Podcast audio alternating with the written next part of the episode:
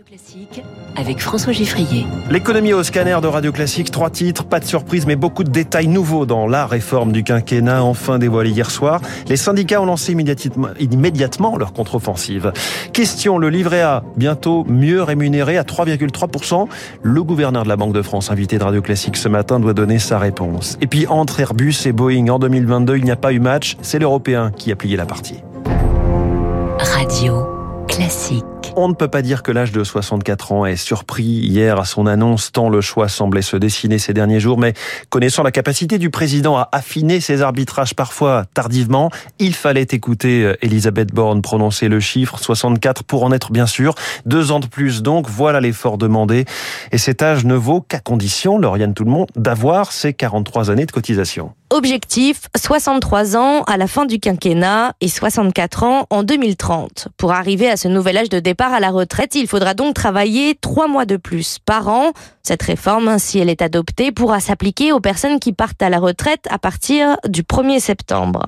Mais pour avoir une pension à taux plein, il faudra avoir atteint les 43 ans de cotisation. Fini aussi les régimes spéciaux pour les nouveaux arrivants dans plusieurs secteurs, la RATP, la Banque de France, les industries électriques et gazières.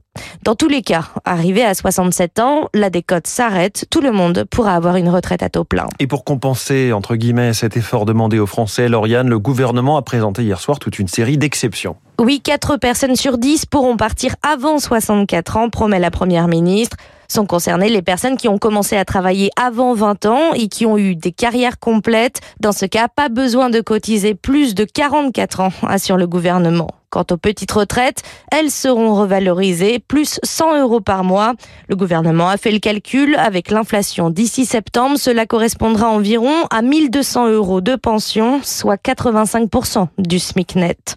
Une mesure qui concernera aussi certaines personnes déjà à la retraite, les indépendants et les femmes, soit en tout 2 millions de retraités. Lauriane Tout-le-Monde, selon euh, Elisabeth Borne, la réforme des retraites vise à garantir l'équilibre du système en 2030. Quand on regarde le petit graphique présenté hier par le gouvernement, on voit même la courbe arriver au-dessus du zéro en territoire excédentaire en 2030, 300 millions d'euros à cette date-là. Une affirmation, une affirmation qui, dans les rangs des économistes, est loin de faire l'unanimité. La réforme n'est pas à la hauteur de l'enjeu, comme pour Nicolas Marquez, directeur général de l'Institut Molinari. L'État n'a rien mis pour payer les retraites des fonctionnaires et il n'est même pas dans un État responsable qui provisionne les promesses qu'il fait à ses fonctionnaires.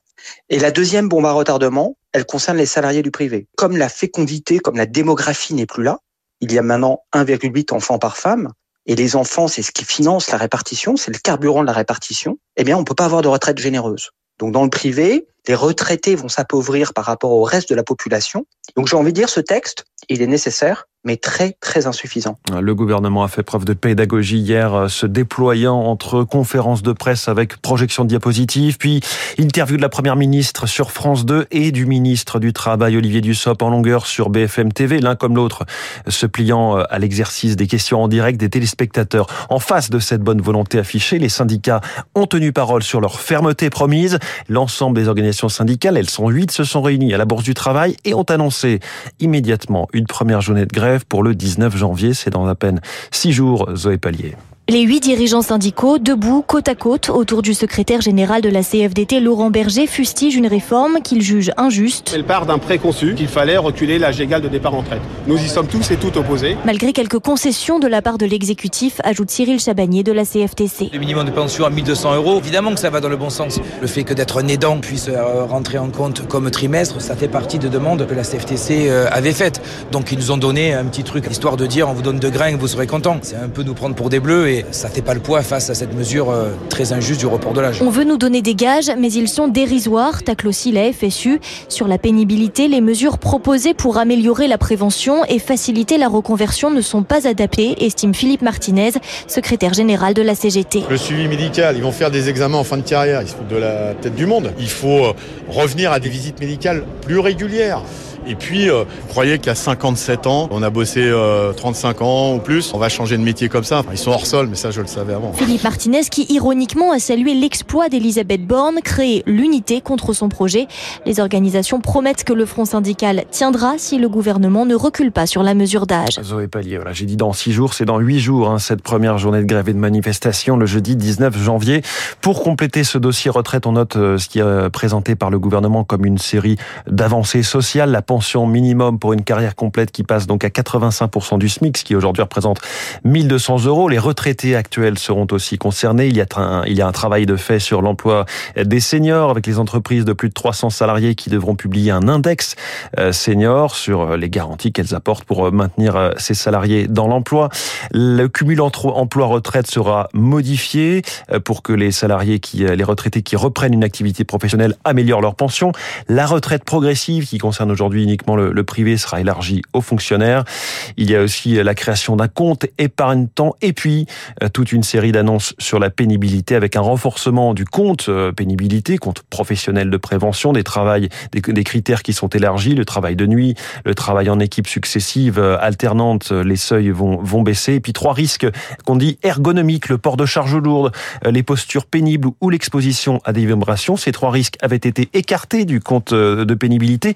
Ils n'y sont pas réintroduits, mais ils reviennent dans les discussions. Les branches professionnelles vont en parler et un fonds d'investissement euh, d'un milliard d'euros va être euh, instauré sur le quinquennat pour financer notamment des actions de prévention et de reconversion. Réaction du MEDEF à cette, à cette réforme des retraites. Il salue des mesures équilibrées et pragmatiques des décisions responsables du gouvernement.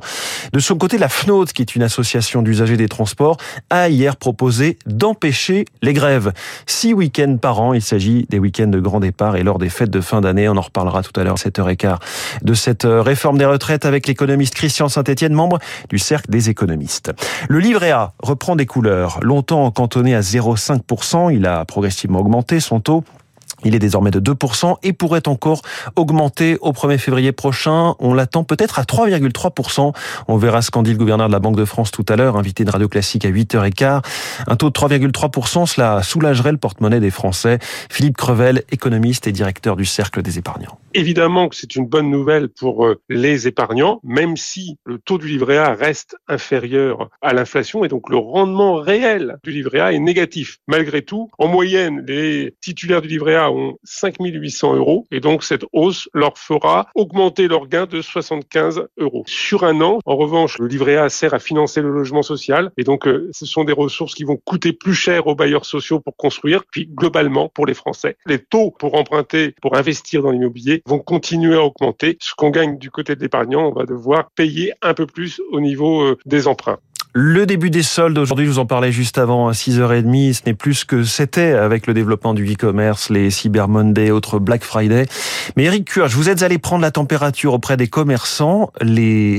L'incertitude domine hein, du côté des affaires. En revanche, cela va commencer très vite, très fort. Dans les vitrines, les décorations de Noël ont laissé place aux pastilles rouges, vertes, jaunes, traditionnelles code couleur selon le rabais affiché et certains commerçants comme Nadia attaquent fort dès la première des marques. Là, on commence sur moins 50 surtout. On n'est pas habitué à faire ce genre de pourcentage le premier jour des soldes. Car cette année, la vendeuse de chaussures l'affirme, il faut redoubler d'efforts pour attirer le chaland. Autour d'elle, en quelques mois seulement, trois boutiques ont fermé faute de clients. Avec l'inflation, je crois qu'on va être tous touchés. On parle avec nos clientes, elles nous parlent de l'énergie, de l'électricité, de tout ce qui a augmenté, de l'alimentation, que le porte-monnaie euh, bah, ne suit pas malheureusement. Les soldes vont être euh, difficiles. Malgré de bons chiffres en décembre, Nadia le sent, le secteur de l'habillement reste fébrile. La hausse des prix de l'électricité, du pass Navigo pour les franciliens, la fin des ristournes carburant laisse planer de grosses incertitudes sur le succès de ces soldes, avance Johan Petiot de l'Alliance du commerce. Toutes ces hausses vont avoir une contrainte sur le pouvoir d'achat des Français. Quel sera euh, leur pouvoir d'achat disponible pour aller vers de l'habillement? Tout ce climat social va peser en effet sur cette rentrée du mois de janvier. L'édition 2023 des soldes d'hiver pourrait donc être à l'image de celle de l'année dernière, en baisse de 11%, tout secteur confondu, par rapport à 2019, année de référence avant pandémie. Éric Cuoche pour Radio Classique. Le secteur des transports, nouvel épisode des relations tendues entre la présidente de la région Île-de-France, Valérie Pécresse, et le gouvernement. Cette fois, il est question des bus et d'une échéance majeure. Bonjour Éric Mauban. Bonjour François, bonjour à tous. Faut-il ou non retarder l'ouverture à la concurrence du réseau francilien prévu juste après les Jeux Olympiques de 2024 Effectivement, la fin du monopole de la RATP est programmée. C'est pour le 1er janvier 2025. L'État et la région Île-de-France redoutent des perturbations possibles durant les Jeux Olympiques de 2024 mais n'ont pas la même attitude. Pour Valérie Pécresse, présidente d'Île-de-France Mobilité, pas question de céder à un possible chantage social pendant les Jeux Olympiques. Il y a urgence, il faut offrir aux usagers le meilleur des services possibles et quoi de mieux que la concurrence pour y parvenir? Du côté du gouvernement, la position est beaucoup moins tranchée. Clément Beaune, ministre des Transports, n'exclut pas de décaler la date de l'ouverture à la concurrence. Il a derrière lui les élus de gauche franciliens et également les syndicats de la régie, soucieux de conserver leur monopole. En théorie, c'est à la région de décider. Il reste maintenant à bien évaluer la situation et les risques. Merci beaucoup Eric Mauban. Un mot des marchés financiers. Le Dow Jones a gagné 1,5%, le Nasdaq 1% et le CAC 40 a reculé d'1,5% hier à 6869 points. 6h55.